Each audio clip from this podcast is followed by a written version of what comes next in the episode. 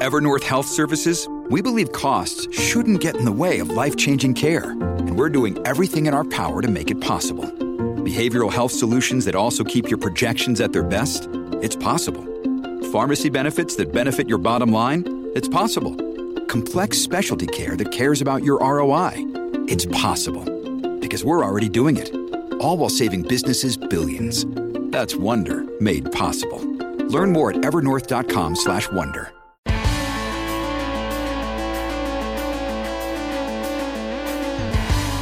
Pod Next. Pod Next. Fala galera, estamos aqui para o episódio 11 do Pod Next. Muita coisa interessante para falar essa semana. É isso aí, tô eu, JP, ainda aqui em busca. Eu, ainda, eu, eu, eu, prometi na semana passada que ia organizar minha mesa e não cumpri. Isso é um mau sinal para várias coisas, né?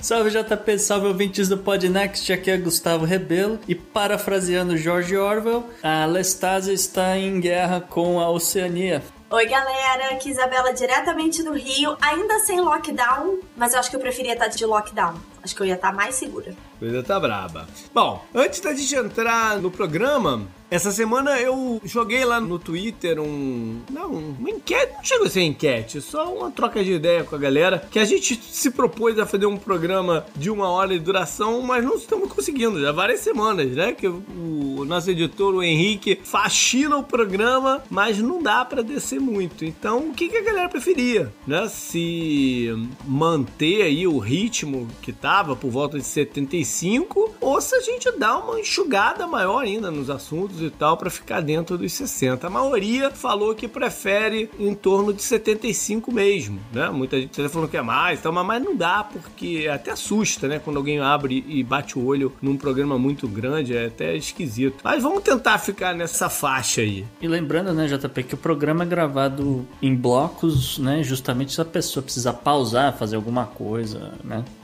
Tem essa opção e pode voltar depois e tal. Tem o Upnex que irrita uma parte da galera, né? Que diz exatamente agora é o blog. Quando é que controverso, controverso. Há controvérsias, é. Então, beleza, vamos lá. E o nosso assunto quente da semana vem literalmente do outro lado do mundo. Falaremos da disputa entre China e Austrália e como é que os Estados Unidos estão envolvidos nisso. A nossa personalidade vem de Israel. Benjamin Netanyahu finalmente conseguiu montar um governo, mas isso não significa que ele está escapando de todas as enrascadas. O destaque bizarro vem de um pequeno país no sul da África chamado Lesoto. Você já ouviu falar? Nossa estatística traz Chicago e como o Covid-19 acentua a desigualdade racial em algumas das grandes cidades americanas. Na economia, três países e três previsões muito diferentes sobre futuros pacotes de apoio à recuperação econômica. Na ciência, o Gustavo traz uma ideia um pouco diferente. Será que dá para ter teste de Covid-19 igual teste de gravidez? E no meio ambiente, um sério derramamento de óleo e um agravante. Nada de atendimento médico às vítimas de um acidente ambiental por conta do Covid-19? Na agenda, o JP volta com a agenda futura nos esportes e as datas comemorativas do passado. E o meu xodó, nossas recomendações culturais para alegrar a sua quarentena. Vem com a gente!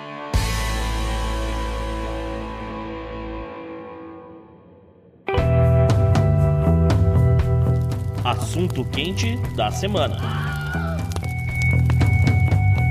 Então vamos para o assunto que abre o nosso programa. A gente já falou de geopolítica naquele programa especial que o Felipe do Xadrez Verbal ficou com a gente aqui o tempo todo. Hoje a gente vai trazer mais uma perna dessa conversa, baseado em algumas coisas que surgiram nessa semana, que seria um conflito comercial entre China e Austrália, dois players grandes naquela região ali, né, do leste. É, mas agora não é futurologia não é especulação. Agora a coisa ficou para valer, né, JP? Exatamente. É, e a gente está criando o cenário para fazer os Estados Unidos versus China, né? Por, por isso a gente está trazendo alguns temas. Semana que vem a gente vai trazer mais um para chegar na hora dessa conversa. Então esse vale como um esquenta. Exato. Então aconteceu o seguinte, né? Algumas semanas atrás o governo do primeiro-ministro Scott Morrison australiano veio publicamente defender é, que a Austrália e seus aliados realizem né, uma, uma investigação independente no que diz respeito às questões da, da China ter informado a OMS ou não, se faltaram dados, se os dados apresentados condiziam com aquilo que o governo chinês dizia ou não, etc, etc. E além de defender também uma reforma desse órgão internacional. Um alinhamento muito próximo do que o governo Trump tem falado muito aqui nos Estados Unidos, né? Uma reforma da OMS, se não fizer a reforma não vou mandar dinheiro, precisa fazer uma investigação porque né, aquela coisa da China sabia e não informou todo mundo, né? Ele vem e vai com esse discurso, né? Ele vem e vai, exatamente. Acho que também não só para questões comerciais, mas o discurso de campanha, né? A campanha tá em pleno vapor, apesar de estar em segundo plano por causa do Covid. Ele usa muito a China como bode expiatório pro eleitor dele. E aí vale a questão, já que a gente foi falar de Trump, né? Até, até antecipando uma pergunta que eu ia te fazer mais lá na frente, Gustavo. A Austrália tá agindo por conta própria ou tá agindo meio que de peão dos Estados Unidos nisso? Não sei dizer exatamente se ela seria um proxy, né? Se ela seria é. esse peão todo. Por quê? Porque o parceiro comercial mais importante da Austrália é a China, assim como o Brasil também é a China, e assim como os Estados Unidos é para a China seu principal parceiro comercial, etc. O caso australiano, praticamente toda a indústria de minério está voltada para o mercado chinês, né?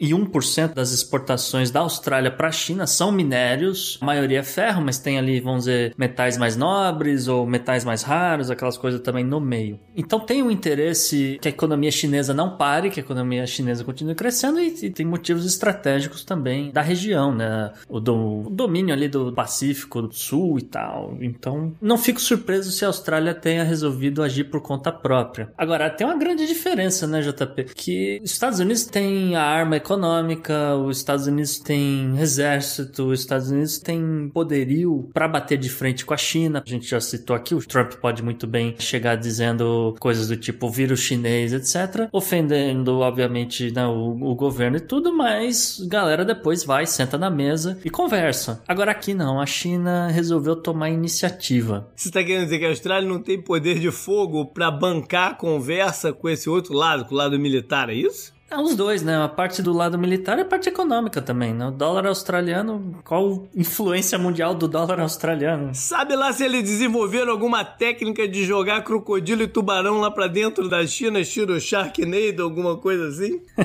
é, é para ser justo, o Commonwealth, né, o conglomerado de países aí liderados pela Terra da Rainha, tem bomba atômica, inclusive, que foram testadas na Austrália na década de 50. Agora, a Austrália em si não tem nesse exército todo, né? Eles têm um acordo de free trade que é mais ou menos de 2014. Mas nesse período agora, quem começou a colocar restrição foi China ou foi Austrália? Porque a Austrália lançou essa da investigação no OMS. Isso. Mas a contrapartida em business. A China tomou iniciativa nessa JP. Havia uma questão pendente na OMC no qual a China acusava os australianos de dumping do preço da cevada. É sempre engraçado quando a China acusa alguém de alguma prática comercial fora dos padrões, né? Não deixa de ser irônico. Isso. É curioso, né? É. E havia essa pendência no caso da cevada, né? A China querendo crescer o mercado de das suas indústrias, fabricando cerveja, etc, para me exportando pro resto do mundo, mas sem prejudicar o campo chinês, né? Então eles resolveram do dia para noite, né, como foi uma notícia que saiu na segunda-feira, colocar 80% de imposto sobre a cevada importada da Austrália. E isso aí foi só o primeiro grande anúncio do dia, porque logo depois a China veio com documentos dizendo que certos frigoríficos australianos tinham perdido a licença de exportação por motivos técnicos, nenhum motivo especificamente dito, mas apenas que eram motivos técnicos. Então, quatro frigoríficos deixaram de poder estar tá desembarcando carne no mercado chinês. Inclusive, um deles pertencente à a, a JBS. Lembrando, né, que a Austrália ela é, é líder na exportação de proteína animal com selo premium, né? Não é um, uma concorrência direta com o Brasil, apesar de que é um segmento que está crescendo muito rápido no Brasil, graças ao boi da raça uh, Brangus, por exemplo. Mas não é o de volume ainda. Né? Mas é, porque a Austrália consegue ter o Angus 100%, né? A raça pura de Angus, que e aí sim você tem o selo, né? 100% carne premium de acaba sendo de certa forma uma boa notícia para o produtor americano que tem o, esse mesmo tipo de certificação. Bom, mas aí a gente vai pro lado dos produtos, então, e a gente vai ver que isso foi em alguns segmentos, mas não tocaram no principal segmento de comércio entre eles, que é a parte de minérios, não? Sim, é que a gente já tinha mencionado. Por enquanto não tem nenhuma restrição, ou pelo menos não embargaram nada com relação a, aos minerais. É, porque a Austrália precisa vender os minérios para a China, porque ninguém compra no volume que a China compra, e a China precisa dos insumos para sua produção industrial, né? Então, esse que é o ponto de maior impacto na balança comercial deles, não estão tocando ainda. Né? Tá tenso a coisa, porque você, né, no meio da pandemia, que os mercados já estão né, todos balançados, ninguém sabe para onde vai, só tem notícia ruim, etc. Você toma mais essa porrada, né? Começando ali o dia de trade, né? É. Vale alguma aposta daquele gênero que a gente fez com o petróleo, de quem pisca primeiro? Porque quem, quem é que depende um mais um do outro aqui? China da Austrália ou Austrália da China? Porque a China depende ah, eu... desses minérios. Talvez a China consiga repor uma parte desse volume com, por exemplo, o minério da Vale. Se quiser ofender mesmo, vai embargar sapato de couro de jacaré. Aí lascou-se. Não, aí vai ficar difícil. Up next, então. Up next. Up next.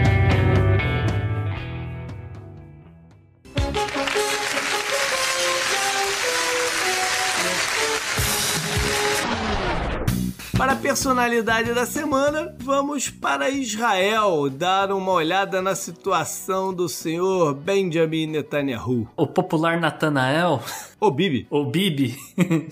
aconteceu o seguinte: ele anunciou na noite do dia 13 que, enfim, conseguiu formar um governo. E a coisa vai ficar tensa, viu, JP? Quando é que a coisa não tá tensa, né? Não, não, eu sei que é um lado do mundo que a coisa tá sempre tensa, mas vai piorar um pouquinho. Mas antes, só um contexto pro ouvinte do Podnext que às vezes tá perdido nessa história. Israel ficou 18 meses sem ter um governo de fato. Acho que não convém aqui a gente dar todos os detalhes desse imbróglio, porque tiveram eleições, aí tiveram novas eleições aí depois da terceira tentativa também não deu empate, eles não conseguiram chegar a lugar nenhum. Vale ressaltar aqui que nenhum lado do parlamento conseguiu formar uma maioria, até que eventualmente chegaram nesse acordo que foi anunciado aqui a, a formação do governo. O Bibi, é, o Netanyahu, garantiu aí 61 membros do parlamento que dá a ele a, a maioria. E havia a notícia até então de que nessa quinta, antes da gravação, eles estariam anunciando, estariam inaugurando o novo governo, né, é, emplacando um, um novo chefe é, do Knesset. Knesset é o, é o parlamento israelita. E, eventualmente, isso aconteceria porque o Benny Gantz, que era então o primeiro-ministro incumbente, ele renunciou no último fim de semana. Porém, hoje saiu uma notícia de que há certas discordâncias com relação na formação do gabinete, né? Haveria uma certa discordância com relação a alguns nomes e essa inauguração acabou sendo adiada para domingo. Você falou do gente tem que lembrar que é um grande acordo entre os partidos, né, para se formar esse governo. Tanto é que o Gantz renunciou à posição de primeiro-ministro agora, mas ele deve ser o ministro da Defesa, que é o segundo cargo mais importante, e pelo acordo ele passa a ser o primeiro-ministro em novembro de 2021. Então tem que só ver se a data está 100% apurada, mas é mais ou menos isso, né? A história. E quem estaria fazendo um, um certo jogo duro é o próprio partido do Bibi, porque querem melhores posições dentro desse governo. É, então, JP. Sim, é, você está correto. É, realmente o acordo prevê que role esse revezamento entre os dois líderes, né? O líder do Likud, no caso Netanyahu, e o líder do azul e branco, o Benny Gantz. Até porque tem também a questão das investigações que estão rolando. Pois é, esse rodízio pode ser curto, né? Porque a gente tá um tempão para trazer o Bibi aqui como personalidade, dependendo do que fosse acontecer com as investigações do caso de corrupção dele. Mas o processo inteiro foi adiado para que esse acordo pudesse concretizar e pudesse ter algum governo, né? Senão ia ser um caos. pandemia também, né? Não, é. não tem como você e realizar pandemia, um julgamento. A pandemia ajudou né, a empurrar isso para frente. Mas foi adiado, mas não foi cancelado. O processo continua ativo. Né? De forma alguma. É uma situação única em Israel. É a primeira vez que um primeiro-ministro, chefe de Estado, ainda empossado, é investigado por corrupção. São várias acusações, mas a principal delas realmente é recebimento de propina, etc. E favorecimento. Porém, como falado, o processo estaria sendo adiado conforme o novo governo for inaugurado e também em virtude da pandemia. E aí tem uma pimenta nisso tudo, que foi a presença do nosso bravo Mike Pompeu lá em Israel, no, no meio desses anúncios todos, né? Então, nessa semana ainda. Tanto o, o Benny Gantz quanto o Netanyahu acabaram se reunindo justamente com o secretário de Estado dos Estados Unidos, Mike Pompeo, que declarou total apoio ao acordo de paz entre Israel e palestinos, que se as pessoas se lembram que não tem os palestinos.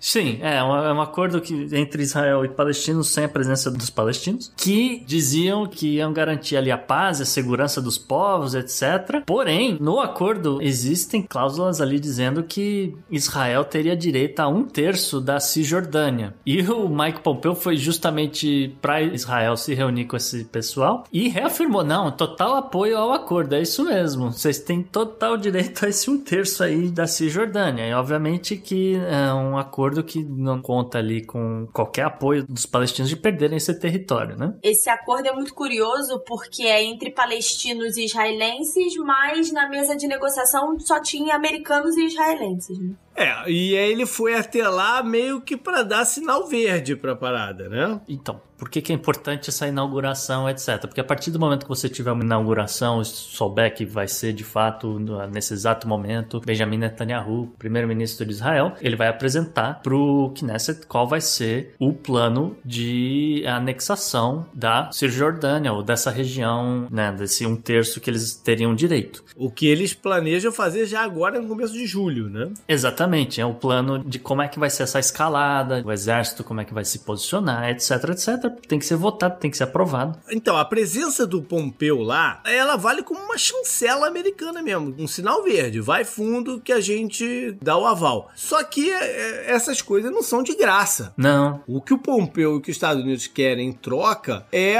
uma diminuição de acordos Israel-China em diversas áreas e tal. E para isso, em troca, eles liberam a parte da Cisjordânia. Nada é de graça nessa vida, né? Não, de forma alguma. E tem um ganho político também em época de eleição. Pro Trump, isso é a paz ali, entre aspas, né? Um, um acordo é importante para dar um gás na base dele lá, cristã, judaica, não sei o quê, que tem interesse nisso. Ele garante um apoio dos ortodoxos, etc., que é geralmente o pessoal do Likud, justamente do Netanyahu, etc. Mas que a comunidade israelita nos Estados Unidos é muito diversa também, né? O, o Bibi não representa a maioria da visão do pessoal daqui. A gente viu isso, por exemplo, quando teve lá o atentado na sinagoga, que bateram de frente aqui forte na questão de desarmamento, e o Bibi de lá falou outra coisa diferente, eles ficaram trocando acusações. Mas por outro lado, também não tem ninguém que vai negar, bom, olha, vai aumentar o tamanho do país, a gente tá, vai aumentar nossos territórios, tem possibilidade de mais investimentos, desenvolvimento ali de real estate, fábricas e imóveis e, e etc. E ajuda o Bibi a empurrar para frente também o processo dele, né? Meio que Maluf, roubo mais fácil. É, enfim, tem muita gente que vai sair muito satisfeita, né, no final das contas com essa história. E eu vou ficar de olho, porque, né, o Júlio tá aí e a coisa vai esquentar mais ainda. Up next. Up next.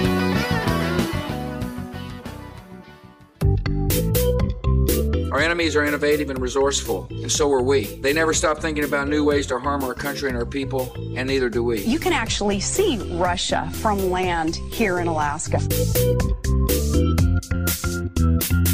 JP, continuando nosso giro pelo mundo, o que, que você traz de bizarro para nós essa semana? Pois é, de uma situação envolvendo o primeiro-ministro para outra, de Israel para África, né? Raramente a gente traz África aqui, pena que é um destaque bizarro, né? E vem de Lesoto, um pequeno país que fica é uma ilha dentro da África do Sul. E lá o primeiro-ministro Thomas Tabani anunciou que vai renunciar ao cargo. É tudo muito curioso a forma como é que tá acontecendo, né? Ele veio a público dizer que vai renunciar. Normalmente a pessoa renuncia, né? Mas ele veio Sim. a público dizer que vai renunciar. E a razão... vamos marcar. É, vamos marcar de renunciar. E aí a razão maior é uma investigação que esquentou. Ele é acusado de assassinar a ex-mulher, Lipolelo Tabani. Isso foi em 2017, dois dias só antes da posse do Thomas Tabani como primeiro-ministro. Ou seja, ele tinha, sei lá, 77 anos na época, né? E agora eles conseguiram vincular as ligações do celular dele direto da cena do crime. Ou seja, a pressão sobre ele cresceu muito. E aí tu vai pensar, por que o cara que vai assumir como primeiro-ministro, tá com quase 80 anos nas costas, ainda tá pensando em matar a ex-mulher, né, cara? O que que, que, que passa pela cabeça do sujeito? O parlamento vai se reunir agora, parece estar marcado para o dia 22, para se formar uma nova coalizão também de governo, e ele tem até lá para efetivar a renúncia dele mesmo. Vale também mencionar que essa semana foi registrado o primeiro caso de Covid lá no Lesoto. Ou seja, marca mais uma vez. Eu não sei se é essa a intenção do pessoal que está pressionando ele para renunciar, ou se não é, mas vamos pensar que seja, né? É um momento no mundo das pessoas focarem, os governos focarem no que é importante, né? E todos Sim. eles terem o caminho certo para lidar com essa pandemia, porque o bicho vai pegar na África também e os governos precisam estar tá ajustados. Então que ele saia logo, que se forme um novo governo focado no que é importante para o momento. Né? É, eu sei que é muito difícil pedir isso do, do pessoal da África. A África não tem uma tradição de terem governos eficientes, governos né, cujo interesse maior é a população e é o país. Mas tomara que seja o caso atual do Lesoto. Lembrando que o Lesoto é uma monarquia. É, exatamente. Isso que eu ia terminar dizendo que eu ainda achei mais interessante ainda o que ele falou na entrevista. Qual é a forma de renúncia? Ele vai ter que simplesmente chegar pro rei, que se chama Letsi terceiro, e falar: tô, tô saindo, tô renunciando. E ele diz que a resposta do rei deve ser Fine, beleza. beleza. Vai, vai, vai nessa. Vou pendurar chuteiras. Beleza, é isso aí. Up, Up next.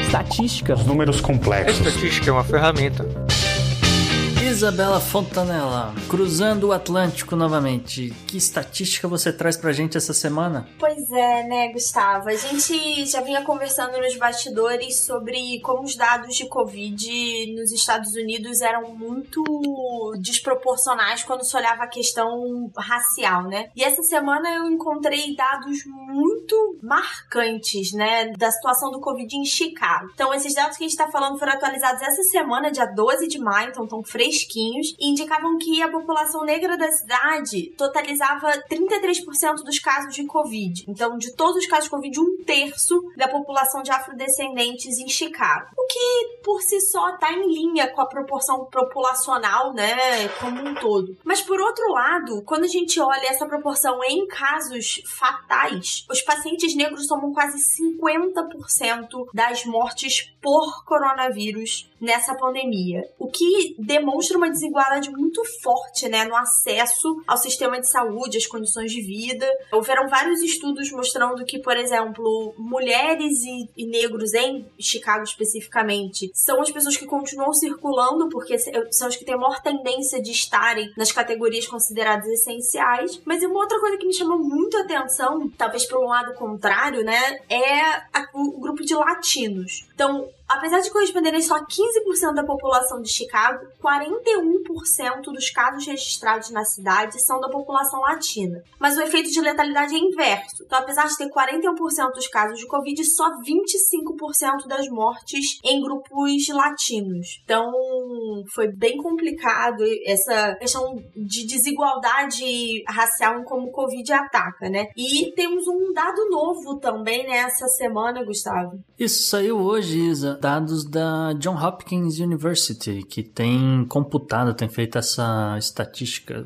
Essa não, né? Várias estatísticas com relação à doença nos Estados Unidos, que foi um registro que a municipalidade de Cook, onde fica a cidade de Chicago, passou a municipalidade de Queens, é, em Nova York. E hoje ainda não é a principal localidade com maior número de mortes, né? O Queens ainda tem muito mais. Porém, novamente, a grande Chicago hoje é um grande foco da Covid-19 nos Estados Unidos. Lembrando sempre que os nossos rankings e estatísticas vão aparecer nas nossas redes sociais. Maravilha. Up next. Up, Up next. next.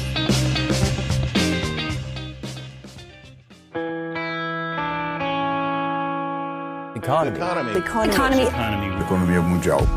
E aí, Bela, o que, que você vai falar de economia hoje pra galera? Então, vou fazer mais uma semana, gente, que eu vou fazer um paralelo aí de ações por todo mundo pra gente comparar diferentes países. E hoje eu vou falar um pouquinho sobre os próximos passos do apoio governamental para economia, tá? Vou começar a falar dos Estados Unidos. A gente já falou bastante aqui dos cheques de 1.200 dólares que já começaram a chegar pelo correio. Já passaram três pacotes gigantescos de apoio pelo Congresso. A gente já viu viu ações sem precedentes do Fed americano no resgate a bancos e pela primeira vez na história no resgate a grandes empresas. E essa semana a gente está vendo o começo de um possível novo capítulo, mas agora que envolve muito mais disputa política do que a gente viu antes, né? Quando a Nancy Pelosi, que é representante da maioria, que é democrata, na House of Representatives, seria o equivalente à nossa Câmara, né, aqui no Brasil, lançou um pacote de ajuda que chega a um valor de 3 trilhões de reais. E esse pacote pacote é diferente dos anteriores porque ele inclui, por exemplo, socorro a estados e municípios, que a gente já vai vendo uma discussão do quanto os governos federais deveriam salvar as localidades, né, como um todo.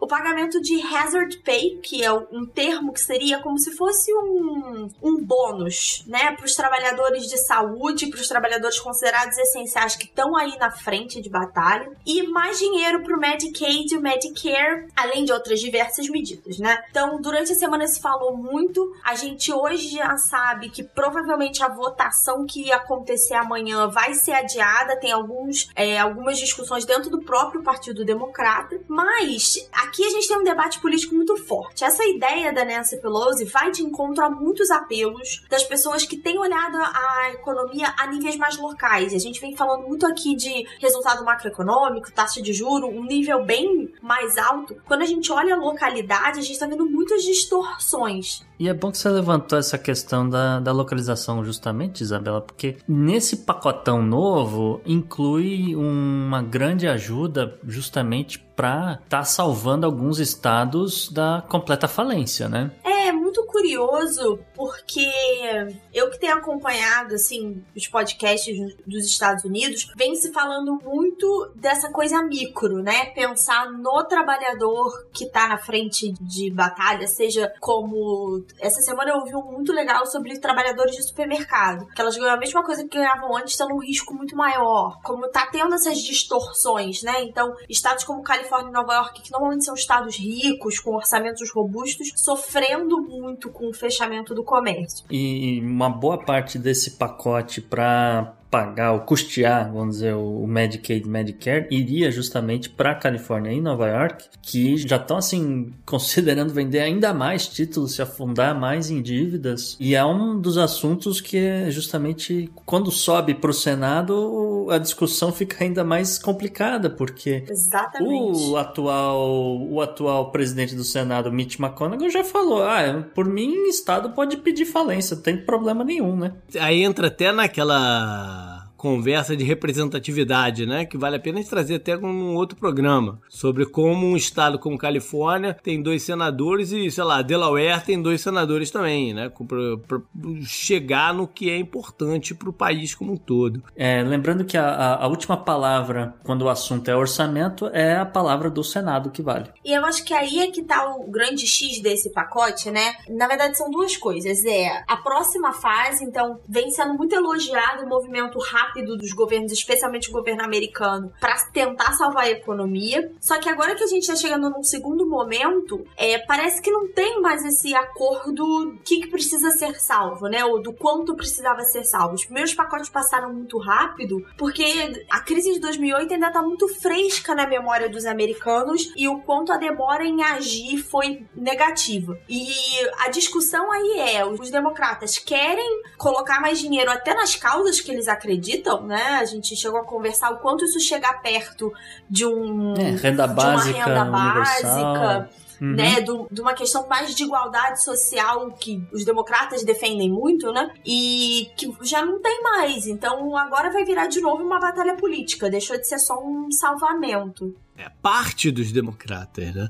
Agora, o, o primeiro, os primeiros pacotes passaram muito rápido porque eles sabiam que o dinheiro ia acabar na mão dos bancos e das grandes corporações, né? Esse daqui é mais para os estados, para as pessoas e coisas Mas mais se você levar, mas JP, você tem que levar em consideração o desemprego. Sim, sim. Eu É. acho que mais do que isso até. Porque quando a gente olha, por exemplo, o Fed, o Fed essa semana, o Jerome Powell fez um apelo ao Congresso dizendo que o Congresso precisava passar mais ajudas, né? É, teve uma análise do, do movimento do Fed nessa, nessa crise, dizendo que aprenderam muito bem com as lições de 2008, né? Agiram muito mais rápido e se tornaram o lender of last resort, que é a ideia de que você, na crise, você sempre pode recorrer ao Fed. E o Fed se colocou muito nessa posição, chegando até a investir para empresas, né? A, a- a oferecer janelas de, de redesconto para empresas que não é trabalho do Fed de fazer. Então, eu acho que tá aí uma coisa pra gente ficar de olho, no sentido que até que ponto agora vai voltar a ser uma discussão política, enquanto antes a gente tava discutindo num nível mesmo de salvamento, sabe? É, é, eu acho que vai entrar até numa discussão filosófica até. Eu não sei se, essa pandemia vai servir para mudar um dogma, né? Um paradigma da, da, da, da economia que diz que o, o que move tudo é o emprego. O emprego move as coisas. Mas eu acho que tá ficando cada vez mais claro que não é exatamente o emprego que move o mundo, que faz a roda girar. O que faz a roda girar é dinheiro no bolso das pessoas. E essa ajuda direta é uma forma incrível de você fazer a economia girar. E aí entra a conversa da renda universal e tudo mais. Eu acho que tem que se começar a estudar como fazer esse bypass. Já pensando até no futuro, aquilo que a gente escuta aí toda hora de que os robôs vão tirar os empregos, não vai ter emprego para ninguém. Já é a hora agora de começar a se pensar como vai fazer esse bypass do emprego pro dinheiro chegar no bolso das pessoas. Porque senão vai ter um colapso generalizado mesmo. É, eu acho que aí tem duas coisas, JP. Essa ideia que você falou aí vai de encontro a uma pauta democrata. Então tem essa questão, de novo, de envolver política. Os, os republicanos são muito contra isso. E aí você falou, ah, a questão do emprego, se vai ser emprego. Acho que também a gente não tem mais ideia do que, que é essa questão do emprego, né? O que, que é esse novo emprego, essa nova colocação. E eh, uma das coisas que, que tem sido questionada, e não só nos Estados Unidos, é esse pagamento direto às pessoas, ele faz muito mais sentido quando você paga para as parcelas mais pobres da população. Porque são elas que vão efetivamente gastar esse dinheiro. Elas são os primeiro, o primeiro público que vai gastar e que vai fazer a roda toda voltar a girar. Essa ideia de entregar dinheiro na mão né, das pessoas é- é uma das coisas que tem sido questionadas pela maioria republicana no Senado, por exemplo, né? Muito fortemente na figura do, do McConnell. De que a gente precisa, no caso, os americanos precisavam esperar para ver os reais efeitos dos pacotes que já passaram para passar uma nova onda de cheques. Por exemplo, ou uma nova onda de ajuda. Então, analisar os efeitos, porque é a primeira vez que realmente está agindo muito rápido. Tá vendo, Gustavo? É uma economista falando, ela não consegue ainda quebrar esse paradigma que é o emprego que move o mundo, cara. Quem move o mundo é a grana no bolso. Eles vão precisar chegar a essa conclusão, cara. Mas não acho que ela tá tão errada, porque em parte eu entendo o, o lado republicano falar, olha, a gente passou esse negócio, por quê? Porque vocês têm que pagar aluguel, vocês têm que pagar cartão de crédito, vocês têm que né, enxugar dívida, isso e aquilo. A primeira coisa que a galera fez em Atlanta foi o quê? E comprar o Air Jordan 5 Red Fire. Ah, mas esse foi um caso isolado, esse foi um caso isolado. E, e a outra coisa é o seguinte, não, esse dinheiro tem que vir para compras mesmo. Depois de setembro 11, o George Bush foi a público dizer, por favor, americanos, gastem. O Japão tá falando isso agora, por favor, japoneses, gastem. E é a mesma coisa, esse dinheiro que vai entrar para as pessoas é para as pessoas gastarem, seja com suas coisas básicas para viver, mas para fazer a economia girar, porque senão a economia vai quebrar. Eu acho que é um debate, JP, pra gente desenvolver em outros episódios, Sim, que é um debate mais longo, na seguinte ideia, por exemplo, não tô aqui falando de proporcionalidade de valores, tá, gente? Nem de eficiência de sistema, nem nada disso. Mas quando você para pra pensar, esses cheques que foram foi entregue à população é relativamente parecido ao auxílio emergencial que a gente passou no Brasil. A diferença foi, nos Estados Unidos, ele foi muito mais amplo, tá? Então, a questão do nível de renda foi muito mais é, abrangente do que a gente tem aqui no Brasil. E a ideia era que ia ser um cheque único, enquanto aqui a gente teria a ideia de é, pagamentos recorrentes por determinado período que não ficou muito claro, né? E aí, de novo, a gente volta nessa discussão do onde é que você deposita esse dinheiro, como é que você faz esse, essa roda girar. No Brasil, a ideia é, por uma série de motivos, né, de dívida pública e tudo, restringir isso a uma camada bem mais pobre da população. Eu até questionei no meu Twitter onde foi o ponto de corte, né, que foi 28 mil reais no, no imposto de renda de 2018. Eu achei um ponto de corte muito baixo para a população brasileira. Mas é essa lógica. Se você pensar que é só para os mais pobres ou só para quem foi muito afetado, você tá pensando numa camada muito mais baixa do que o pacote que passou nos Estados Unidos, por exemplo. Então eu não tô nem discutindo se é, é o dinheiro no bolso, é o emprego ou não é, mas é, e nem tô dando razão aos republicanos, eu acho que tem que passar mais pacotes, não dá pra gente esperar para ver o que vai acontecer, só que a gente só vai conseguir analisar isso em retrospectiva, não vai ter jeito. A gente só vai saber se funcionou ou não em retrospectiva. E aí, gente, eu trouxe para comparar com essa questão dos Estados Unidos dois países, tá? Primeiro o Brasil, e aí aqui a gente vai falar, na verdade, de um problema. A gente não tá vendo mais pacotes, a gente não praticamente tá vendo discussão sobre as próximas medidas econômicas, porque a política dominou a pauta de economia. Então, depois da saída do Sérgio Moro, ventilou-se a saída do ministro Guedes, o presidente Bolsonaro teve que vir a público garantir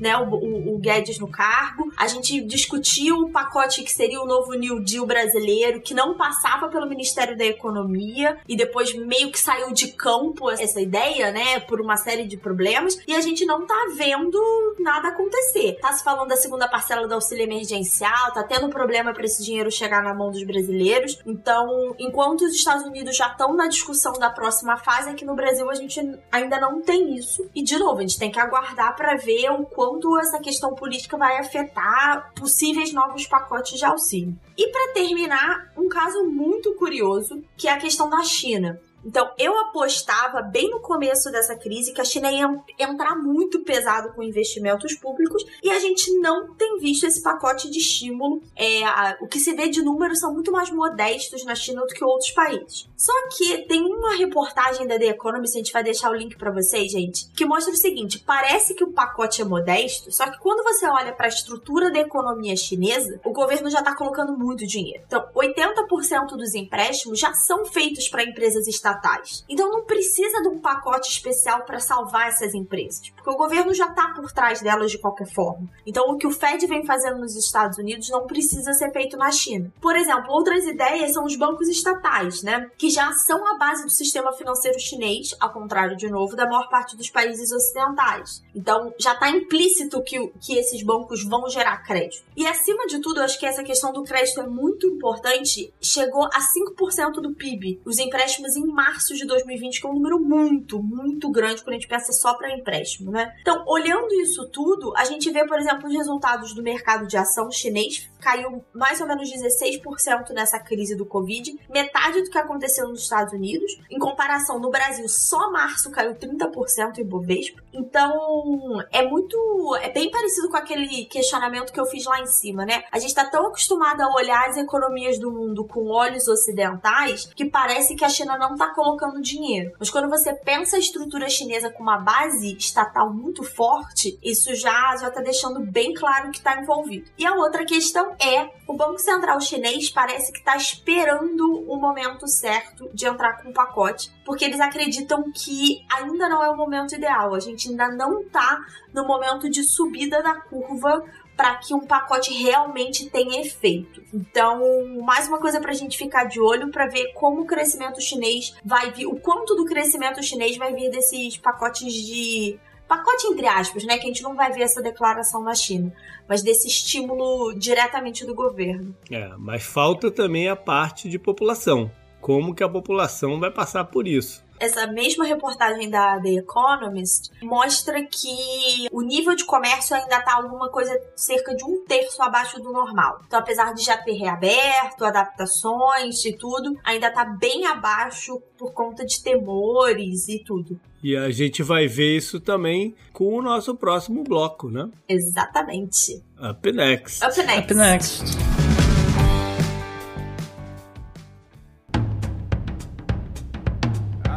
Entrevistas. Entrevista. Entrevista.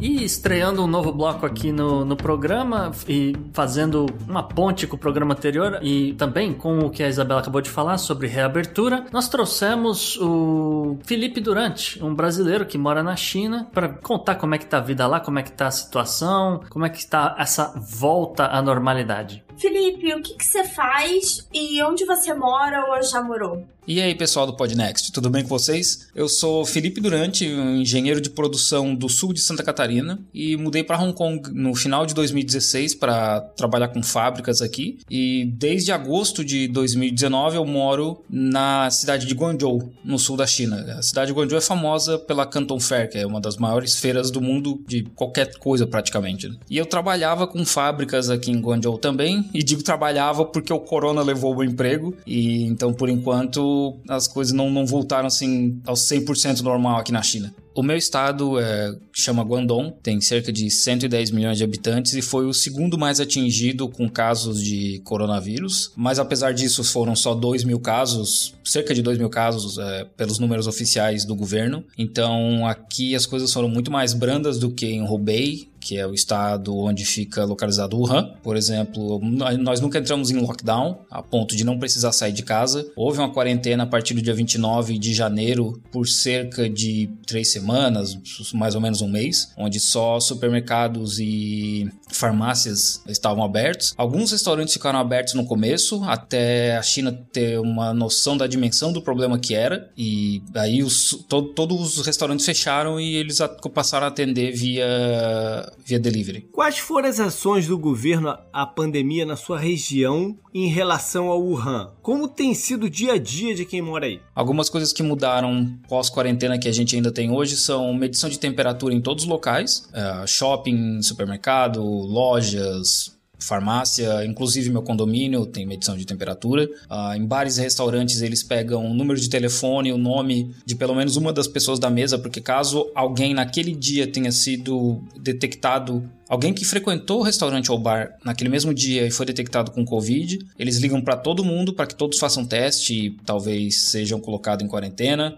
É álcool em gel ou spray em, todos os locais. A minha academia, eu tenho que provar que eu estou na China há mais de 14 dias, além de mostrar um código, um QR Code dizendo que eu estou bem de saúde, que eu não tenho nenhum sintoma nem nada. É, é, um, é voluntário, eu que digo se eu estou com sintomas ou não, mas se eu mentir, óbvio que o governo vai, vai vir atrás de mim depois. Em Wuhan, houve um controle muito maior, as pessoas não podiam sair de casa e realmente era um lockdown. O governo ia até a casa das pessoas, às vezes, para testar, e eles ainda fazem isso hoje. No último fim de semana, eles detectaram seis casos no mesmo condomínio e testaram 5 mil pessoas. E agora a China ordenou que toda a população de Wuhan seja testada. Em 10 dias, eles vão testar cerca de 14 milhões de pessoas. E Mas Wuhan também já está voltando meio que ao normal, as fábricas estão funcionando. É, eles têm um QR Code que é um pouco diferente, que é o tal do verde, amarelo e vermelho. Se é verde e amarelo, podem circular quase que livremente por todos os locais. O vermelho tem certas restrições, às vezes não pode nem sair de casa, porque depende da condição da pessoa. Se a pessoa ainda tem sintomas, é, o vermelho, óbvio, é alguém que já foi contaminado ou ainda está contaminado, então tem que ter um controle maior para essa pessoa não ter contato com outras pessoas. E com relação às testagens, as pessoas podem simplesmente ir até um hospital, posto de saúde, pedir para ser testadas. É um processo burocrático, tem, vamos dizer, drive-thru, como tem em alguns outros países. Você, o resultado sai rápido? Aqui na China não tem testagem voluntária. Se eu chegar lá no hospital e pedir para eles testarem sem sintomas, não vai acontecer. Ou sem algum histórico de contato, não vai acontecer. Eu acredito que é porque a China tem quase um bilhão e meio de habitantes, então é muita gente para testar. Eles testam realmente quem, por enquanto, quem precisa. Ou situações como a, minha amiga que foi num, restaurante, naquele mesmo dia identificaram que alguém estava contaminado e frequentou o restaurante. Ligaram para ela, fizeram o teste. Ela foi para quarentena por 10 dias mais ou menos Em 48 horas o teste dela já tinha saído para negativo, mesmo assim ela teve que ficar em quarentena para ver se sairia, se ela ia apresentar algum sintoma ou não. Aqui na China, diferente da Coreia do Sul, não tem drive-thru, porque acredito que eles não vão testar todo mundo agora. Eu precisei fazer um teste para ir para Tailândia e não consegui, sem sintomas. Então, eu fui no hospital, tentei conversar com eles, explicar que eu precisava do teste para poder viajar para Tailândia e não teve como. Eles não me deixaram fazer porque eu não tinha nenhum sintoma, não apresentava nada. Eles falaram: "Olha, gente, por enquanto não pode nada pode ser feito". Você tem um relato de alguém que ficou em quarentena compulsória no começo da pandemia? Você pode nos dar um pouco mais de detalhes sobre como funcionava em relação a salário, despesas, alimentação, família e etc?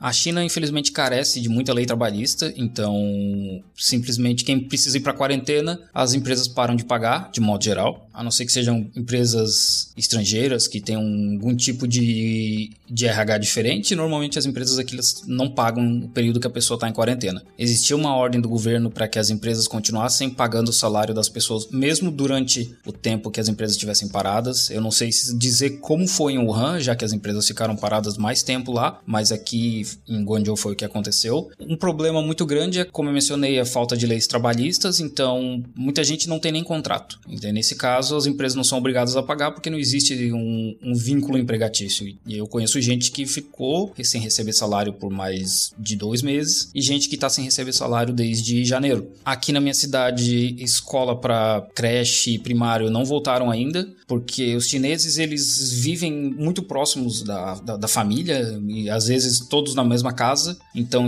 tem um contato muito grande entre criança e, e idosos e por mais que as crianças não fiquem doentes, elas são vetores né, de, de contaminação para os idosos. Então, por enquanto, as escolas não voltaram ainda. E uma coisa que aconteceu tanto aqui quanto em Hong Kong foi o aumento de divórcio pela quantidade de tempo que as pessoas tiveram que passar, basicamente que presas dentro de casa, porque por mais que a gente não teve um lockdown aqui, estava tudo fechado. Bares, restaurantes, não tinha nenhum lugar para ir, as pessoas tinham muito medo, evitavam de sair de casa. Teve um dia que eu saí de casa e eu caminhei por meia hora sozinho na rua. É, eu me sentia como Smith no Eu Sou a Lenda, só faltava o cachorro e a espingarda. E andei por meia hora até que eu encontrei dois guardas num parque. E, sim, só tinha eu no parque. Então, esse era o nível de medo que as pessoas tinham, né? A minha cidade tem 11 milhões de habitantes. Como então que tá a reabertura aí na tua região? Que tipo de medida que o, eles estão fazendo para evitar que o vírus volte uh, com tudo? E essas medidas são locais ou, ou são generalizadas para o país todo? E o que tem sido feito aqui na minha região para evitar uma segunda onda de coronavírus é medição de temperatura em todos os locais públicos, porque cerca de 90% das pessoas têm febre, a walking gel e spray basicamente em qualquer lugar. Tem um número de telefone para ligar e um perfil do WeChat, que é o aplicativo que a gente usa para tudo aqui na China, para informar caso tenha sintomas e etc. Eles vêm, vão fazer a testagem e caso eu tenha, por exemplo, uh, eles vão me levar para um hotel agora, me deixar lá por cerca de 14 dias, fazer o teste, isolar o meu andar e limpar o andar inteiro, remover as pessoas do andar do meu prédio, até confirmar se eu tenho corona ou não, né? Próximo do pico do, do corona em Wuhan, na entrada do meu condomínio tinha um tapete no chão com algum produto que eu não sei explicar o que, que era, que estava escrito em chinês, e a gente precisava pisar lá, era molhado, pisar para limpar o sapato e poder entrar no condomínio. Até o feriado do dia 1 de maio, se eu precisasse viajar para outro estado, eu seria colocado em quarentena, e caso eu voltasse para o meu estado, eu seria colocado em quarentena de novo, só por precaução. No feriado do dia 1 de maio, eles fizeram um, um feriado estendido de cerca cerca de 5 ou 6 dias para ajudar a indústria hoteleira a indústria de viagens. Né? Mesmo assim, muita gente não está viajando, tem um controle muito grande nos aeroportos com relação à medição de temperatura e, e sintomas.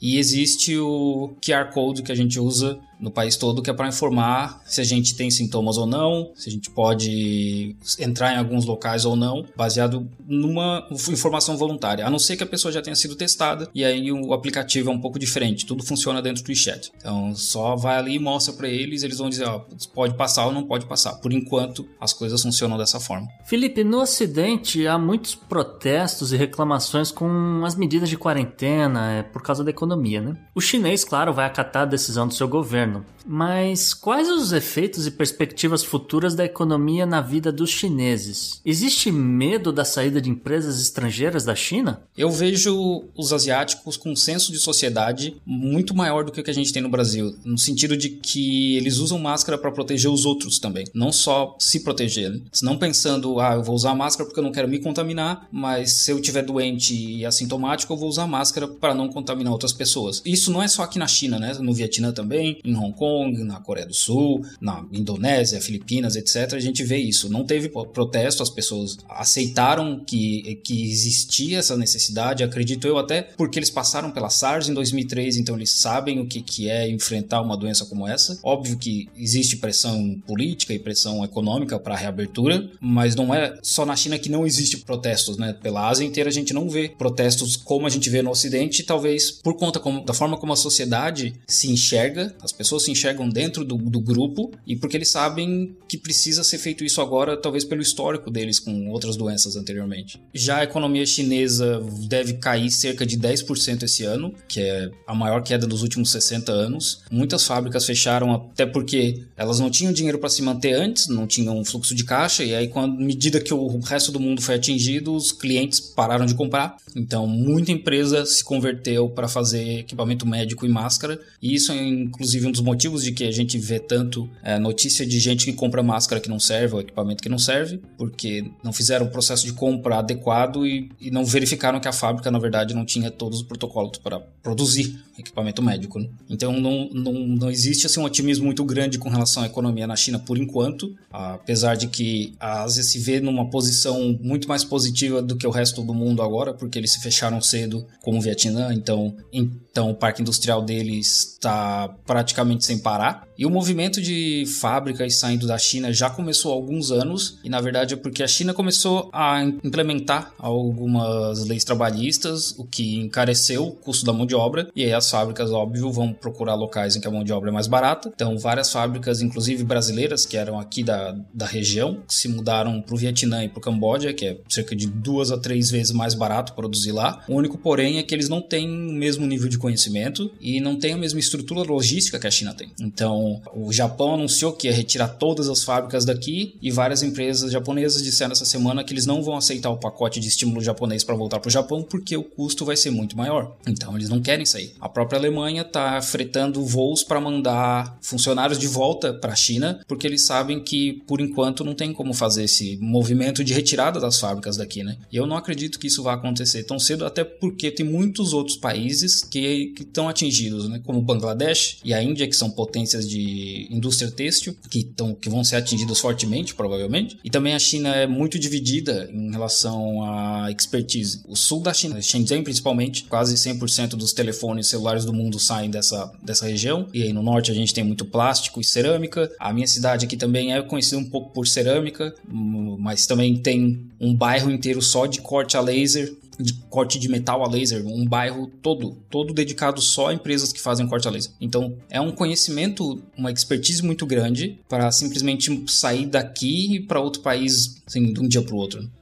Por fim, o que as pessoas em casa têm feito para se manterem ocupadas, uma vez que há muitas restrições no tipo de conteúdo que pode ser consumido na China? Eu acho que essa restrição de conteúdo afeta mais quem vem de fora do que os chineses locais, porque eles, de modo geral, não têm Facebook, não têm contas no Instagram, Twitter, etc. Eles têm os próprios aplicativos deles, até porque os amigos e a família não, não usam, né? Então, ninguém da rede deles tem isso, não tem por que eles terem esses aplicativos. Então, eles usam as versões chinesas disso. Então a China é praticamente uma internet à parte, se a gente pode dizer assim, porque são mais de um bilhão de pessoas. Então eles usam o Weibo, o WeChat, o próprio TikTok aqui, e é dessa forma que eles usam a internet e consomem a internet, né? O, o Tinder eles têm uma versão específica deles, então tem pouca, poucos chineses no Tinder, normalmente quem tá lá é gente que fala inglês ou que veio de fora da China. Além disso, eles produzem bastante conteúdo televisivo, como cinema e novela. Eu não assisto porque eu não falo chinês, mas é, eu sei que eles produzem bastante. Então, os, os locais não têm tanto interesse em procurar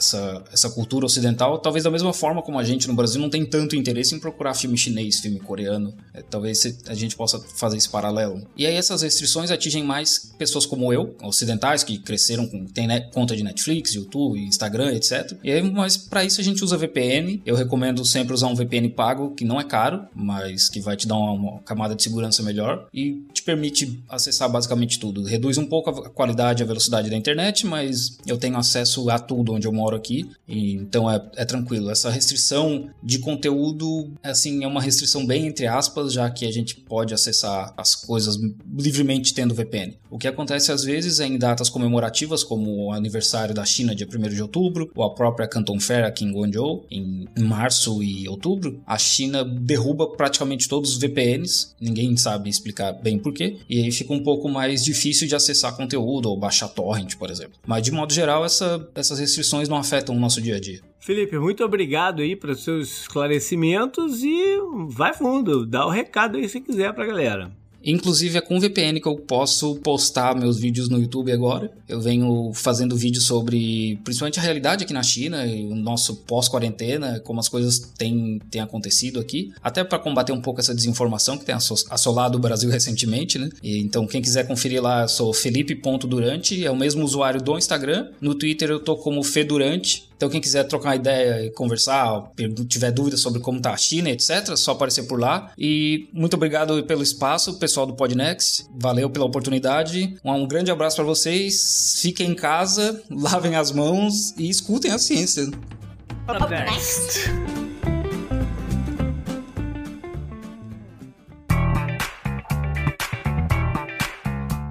Não é pescaria, é tecnologia. Gustavo, para variar, você traz notícia boa na falta de ciência pra gente. É, aconteceu o seguinte: é, cientistas do MIT eles desenvolveram um, um novo teste para Covid-19 utilizando a tecnologia de edição de, de, genes, o chamado CRISPR. O teste deve custar até 6 dólares nos Estados Unidos. É, por enquanto, acho que é o mais barato que eu, que eu ouvi falar. A grande diferença é, no método que esses cientistas desenvolveram para o CRISPR tradicional vem da da, utilização da enzima que encontra e corta o filamento do, do DNA específico, né? Nesse novo teste, a enzima, na verdade, ela vai lançar um sinal assim que ela encontrar a sequência do vírus. E uma vez que esse, esse sinal é, ele é detectado, ele dá o resultado, né? Como positivo ou negativo. Isso é baseado num, num sistema que eles desenvolveram e, e até publicaram no ano passado, que eles batizaram de Sherlock. Sherlock, na verdade, é uma sigla para o que seria mais ou menos o repórter de desbloqueio enzimático enzimático específico de alta sensibilidade. Porém, o Sherlock, assim como os testes atuais, sejam é, sorológicos ou de RT-PCR, eles requerem muitos passos é, dentro de um mesmo protocolo e aí a,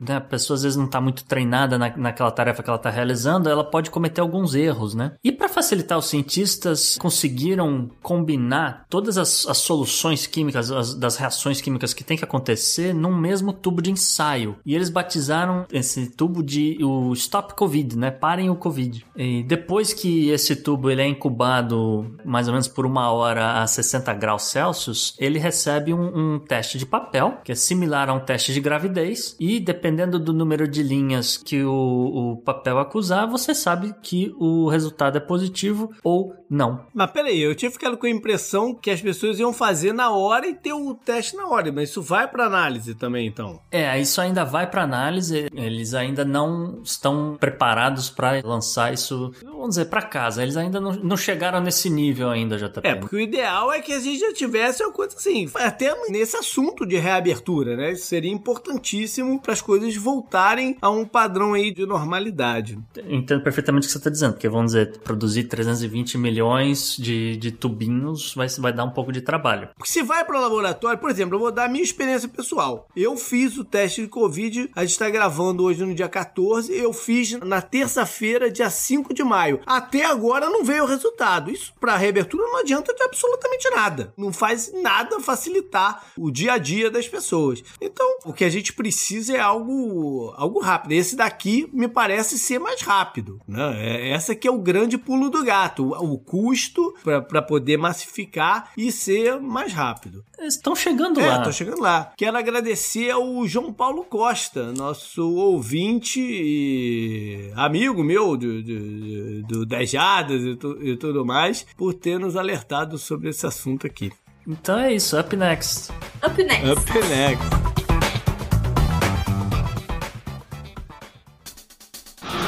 Pela união dos seus poderes, eu sou o Capitão Planeta! Vai, Planeta! Bom, vamos pro meio ambiente então, com mais uma história cabeluda e que acaba envolvendo o Covid de, de uma forma ou de outra, né? Sempre assim, né? Sempre assim agora, JP. Então, no começo do mês de abril, uh, aconteceu um, um, acidente na região de Orellana, no Equador. É, próximo ali com a fronteira do Peru, né? E aconteceu que um deslizamento de terra fez romper em dois canos próximos do leito dos rios Rio Coca e Rio E aí, esse obviamente que o, o, o óleo né, do, desses canos, etc., se espalhou para os rios e, e, através dos rios se espalhou por uma área de 300 quilômetros. E isso acabou afetando a vida de 120 mil pessoas, de 150 tribos nativas, que nesse exato momento não estão podendo utilizar a água dos rios para beber, não estão podendo utilizar a água dos, dos rios né, para lavar, lavar roupa, né, se banhar. E além do que também eles não estão podendo pescar né, no rio, não estão podendo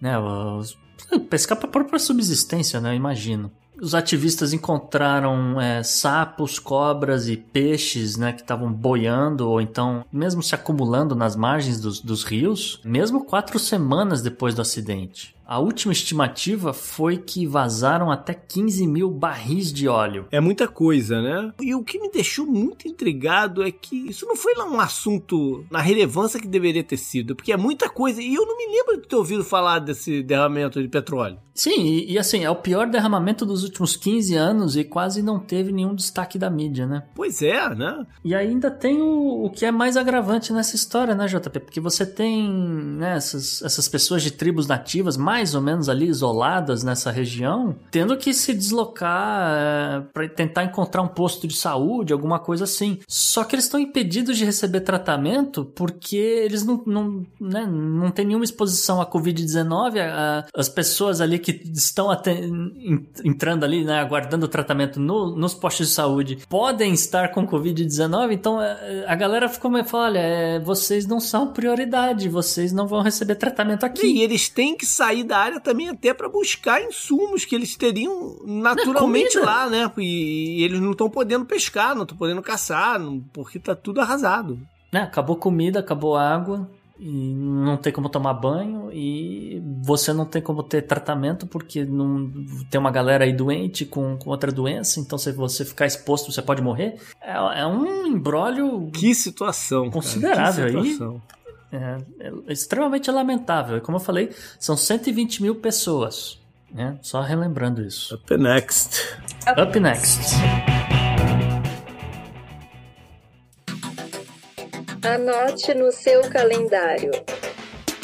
E aí, JP, tá todo mundo querendo saber essa agenda de futuro e, claro, as nossas celebrações do passado. Ah, do futuro, mas o mais importante, importante não, mas o de maior expectativa é a volta do campeonato alemão, que deve acontecer nesse, nesse fim de semana, né? O campeonato português volta no final do mês, mas o alemão é o primeiro. Acho, acho que até o, é, não, acho que até o, o pessoal todo de todos os outros esportes estão de de olho total, o NFL, NBA, de como vai reagir a vida esportiva sem público, né? Como vai ser a dinâmica toda? Tá todo mundo ligado, NBA, todo mundo ligado no que vai acontecer lá na, na Alemanha. E tem o derby, né? o Dortmund joga contra o Schalke 04. Na parte histórica, eu puxei algumas coisas interessantes aqui dos dias da semana que vem. Dia 17 de maio, mas em 1792, em Nova York, um grupo de pessoas fundou o Stock Market, que vem a ser na rua, no número 70, Wall Street. E hoje é onde mais se negocia é, ações e negócio geral. E se chama Wall Street porque as negociações eram feitas do lado de um muro. História real, gente. É verdade. É, na verdade, a, a, a, rua já era Wall Street, né? O muro existia. Porque tinha na... um muro. É, o muro existia na, na... Quando, a, quando a cidade foi fundada pelos holandeses. Quando eles destruíram o muro, o, o espaço que ficou, ficou, virou uma rua que eles chamaram de Wall Street. No dia 17 de maio também, em 1875, aí o esporte aí de novo, rolou a primeira corrida de cavalos, o chamado Kentucky Derby, que é a prova mais importante aqui dos Estados Unidos, né? É a primeira perna da Tríplice Coroa. O cavalo vencedor se chamava Aristides e o, o, o derby desse esse ano não está, seria agora, na semana que vem, mas não está cancelado, ele está adiado para setembro a princípio, né? Sabe-se lá o que vai acontecer depois. No dia 19 de maio de 1588, partiu de Lisboa o batalhão mundo de navios que ficou conhecido como a Spanish Armada, é, a invencível, a, a, invencível armada espanhola, que acabou vencida. Né? Ela seguiu rumo à Inglaterra para invadir o Reino Unido.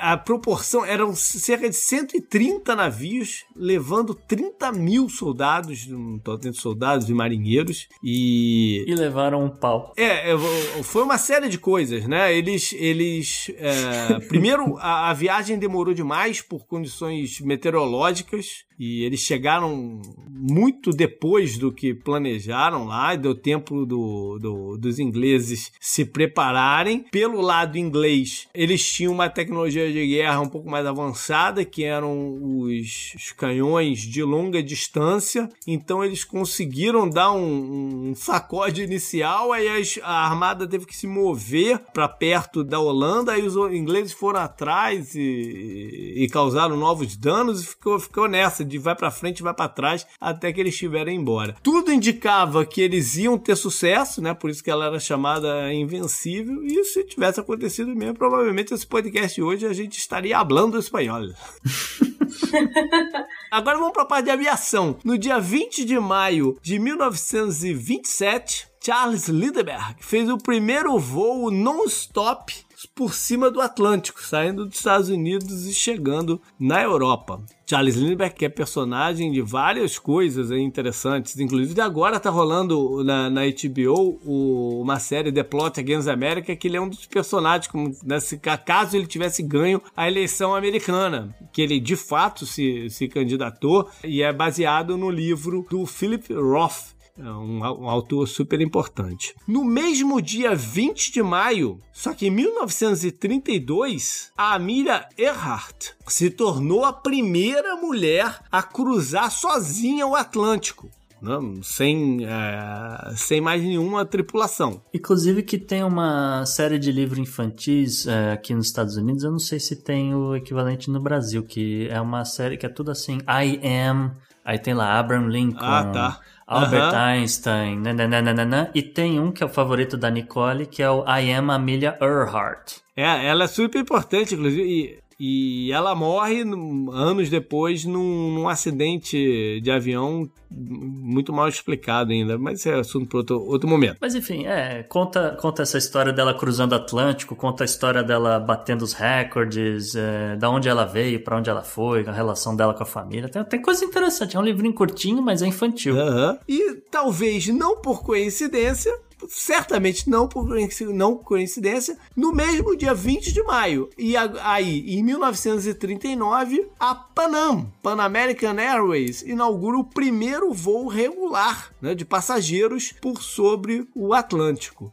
Então a, a história e era deles. Chique, é. A história deles está toda entrelaçada. E a Panam é, é um ícone da, da, da aviação comercial, né? Hoje em dia a galera comemora que quando ganha uma barrinha de cereal, a Panam servia caviar, ouvintes.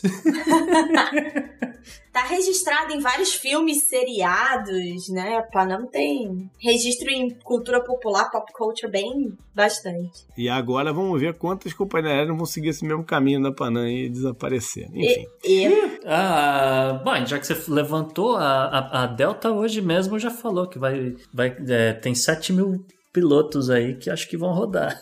Latam já entrou com recuperação judicial. A Qatar Airways falou que vai, vai botar 50 aviões no, no estaleiro, não vai mais voar, tá? Ah, a Bianca também. É coisa. é, você entendeu o que eu quis dizer, no hangar, pronto. Up, Up next. next. Up next.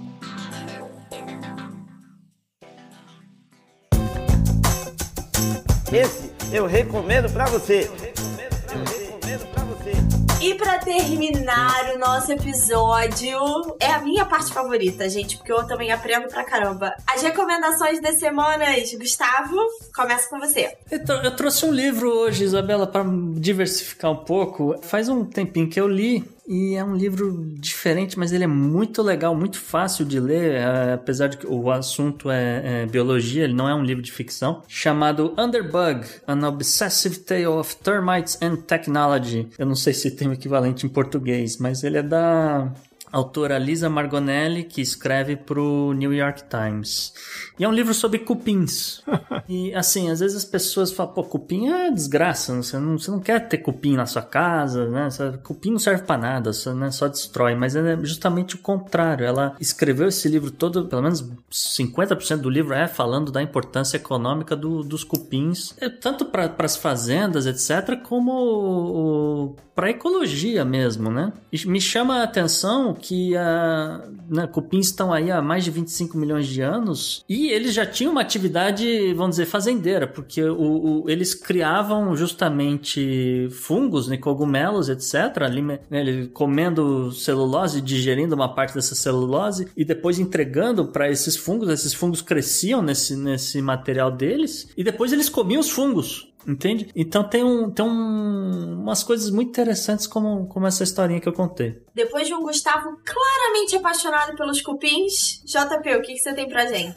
então, me viciei num podcast essa semana chamado True Spies. Ele é produzido pelo um, um museu novo que tem em Nova York chamado Spyscape, que é um museu só de espionagem. E inclu Já ouvi é, falar, inclusive, antes de começar isso tudo, eles mandaram lá pra empresa que eu trabalho, eles mandaram o contrato. A gente já tá vendendo ingressos aí pra esse, pra esse museu e eu não vejo a hora de poder ir em Nova Legal. York pra ir lá ver. E o, o, o, podcast é muito bacana. Foi fácil maratonar, porque tem só três episódios até agora. E ele traz é, depoimentos narrados, né? Não, não pela pessoa, mas narrado, depoimentos de, de, de espiões da vida real, né? Como eles superaram certas situações em casos reais. Então é, é bem interessante. True Spies Já tô do baixando. Spyscape de Nova York que, que você tem pra gente essa semana, Isa? Essa semana gente. Primeiro eu vou fazer um ataque de oportunidade, tá? É, JP, a gente tava falando lá na pauta de economia, de renda básica universal, qual é o futuro, é emprego, é robôs. É, no episódio 341 do SciCast sobre revoluções industriais, é, eu tô no debate lá com a equipe maravilhosa do SciCast, eu participo da conversa. Exatamente, a gente passa um bom tempo discutindo esse futuro aí da economia e do emprego. Então, dica para todo mundo e aí pro JP depois ouvir. Mas a minha dica específica dessa semana saiu fresquinho na Netflix,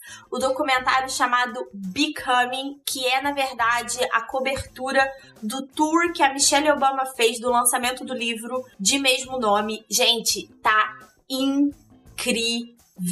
Vocês têm que assistir, eu me, me emocionei várias vezes. E eu começo a querer que o Gustavo esteja certo que Michelle Obama concorra a presidente dos Estados Unidos. Na última vez que eu olhei, os mais cotados ainda eram a Kamala Harris e a Amy Klobuchar. Não, não tô pedindo, não tô pedindo pra agora, não. Joe Biden é um senhor de certa Ah, idade. tá bom. A gente pode ter Michelle Obama daqui a alguns anos. Ia ser maravilhoso. Gente, assistam. É, é incrível o documentário. Me fez só ainda mais querer é, ler a biografia dela. Que mulher incrível. Tá certo. Legal, galera. Então, já sabem. Contato arroba opodnex.com. Mande lá suas sugestões, seus, suas críticas, qualquer comentário que queiram. Manda que a gente lê aqui. Ou vocês podem mandar também, não, o que quiserem pelo Twitter pro JP underline Miguel ou para o Gustavo no arroba gu underline rebel e Para arroba Bela Fontanella, tudo com dois L's. E sempre que quiser falar com a gente no arroba opodnext. Tanto no Twitter quanto no Instagram. Maravilha, até mais. Beijo, gente. Até semana que vem. Um abraço.